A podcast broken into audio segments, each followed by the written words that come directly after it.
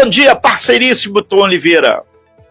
Renata Guiar, bom dia para você, grande Lauro, grande Natan, ótima sexta-feira para todo mundo, você ouvinte do Talk Show. É, cuidado aí com esse calorão, né? Tem que, além de usar a máscara, tem que também usar o protetor solar, principalmente você, Renata Guiar, que tem um telhado aí um pouco estampado, né? Tem que ficar, o máximo de cuidado. Bom, uh, temperatura alta em é, eleição para a presidência da Câmara agora no dia 1 de fevereiro, né? Disputa ali entre o Baleia Rossi e o Arthur Lira, que é o, o, o candidato né, do presidente Jair Bolsonaro. O Baleia Rossi é o candidato do atual presidente da Câmara, que é o Rodrigo Maia, e o Lira, candidato do governo do presidente.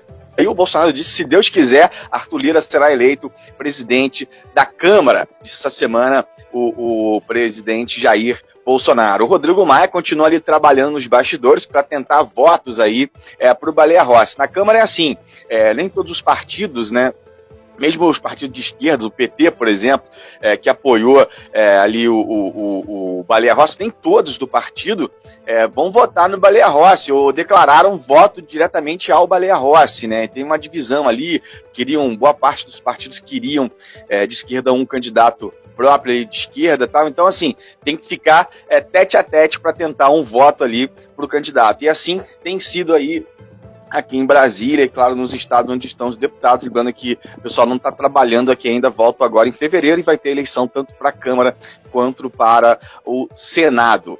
E ontem, é, Renato Guiar, eu vi uma entrevista com o ministro da Controladoria Geral da União, que é o Wagner Rosário, é, ele falando sobre essa questão dos gastos do governo, aquela história do leite condensado, né, que virou aí notícia nacional, é, teve em todas as redes é, sociais. E aí o ministro explicou sobre essa questão aí dos números. Tem um painel é, que divulga esse, alguns dados ali do governo desde 2019. E segundo ele, o painel teve um equívoco lá no painel e a jornalista que fez lá a matéria do portal Metrópole parece que ficou meio vendida nesses números, né? Aí ele explicou lá a questão do, do, dos números. Foi inclusive ontem na live é, do presidente ontem, foi transmitido inclusive por alguns canais aí é, na, na, internet. E aí o ministro falou sobre a questão desses números e que, segundo ele, houve um equívoco é, nesse painel. E aí a reportagem acabou sendo direcionada por um gasto astronômico que não aconteceu. E aí alguns sites publicaram, inclusive, que o governo diminuiu esses gastos de 2019 para 2020 esses gastos com o governo do governo federal vem caindo. Então aquela história do leite condensado, que na verdade jogaram na conta do presidente, já que ele, é, ele gosta de pão com leite condensado, né? Foram, na verdade, uma compra para vários ministérios ali e para as Forças Armadas, que tem cerca de 350 homens no Brasil. Né? É, tem a questão da goma de mascar também, o famoso chiclete, né, que foi um gasto bem grande também, que as Forças Armadas usam aí. Mil, Tom. Vamos botar 300, os três letrinhas. Mil. 350 mil, exatamente. Sim. E, homens, é muita gente para alimentar, né? E o gasto foi grande também, com, inclusive com carne. A carne ficou cara, cara pra caramba esse ano, né? Teve um aumento.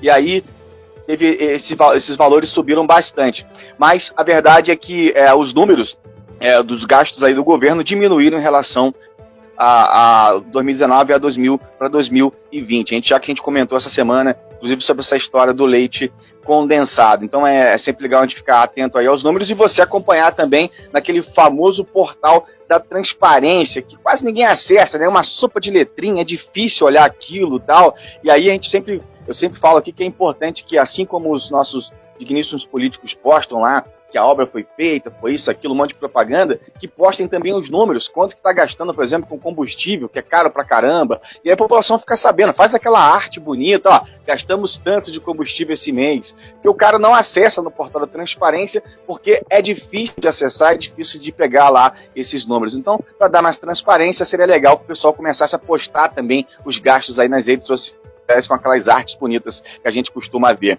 Então é isso, pessoal. Vamos continuar acompanhando essas questões que é, viram notícias às vezes no país e fugindo um pouco também dessas questões políticas que às vezes acabam nos enganando, né? Grande Renato Guiar.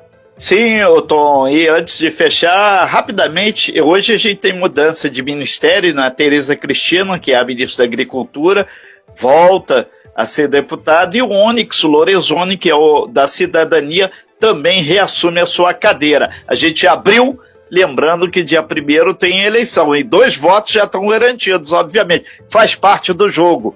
Todo mundo lembra quando o deputado federal Fernando Jordão aqui estava lá em Brasília, ele saiu, depois ele voltou, que tem algumas votações que são votações. Melhor garantido que deixar solto por aí, né? Exatamente, é que são aquelas armações, são aquelas jogadas no campo da política, né, Renta Guiar, para tentar aqueles votos, e claro que isso tem a ver tá, com a eleição aí na Câmara Dois votos é, dos Deputados. Dois votos Sim, a mais. Um abraço, pessoal. Um grande abraço, obrigado pelas suas informações. Tom, um excelente fim de semana e a gente volta firme e forte aí com um boletim de notícias sob o comando do nosso grande, insubstituível Tom Oliveira no sábado aí. Valeu, Tom, super abraço. Até mais, abraço. Você Ô, bem informado.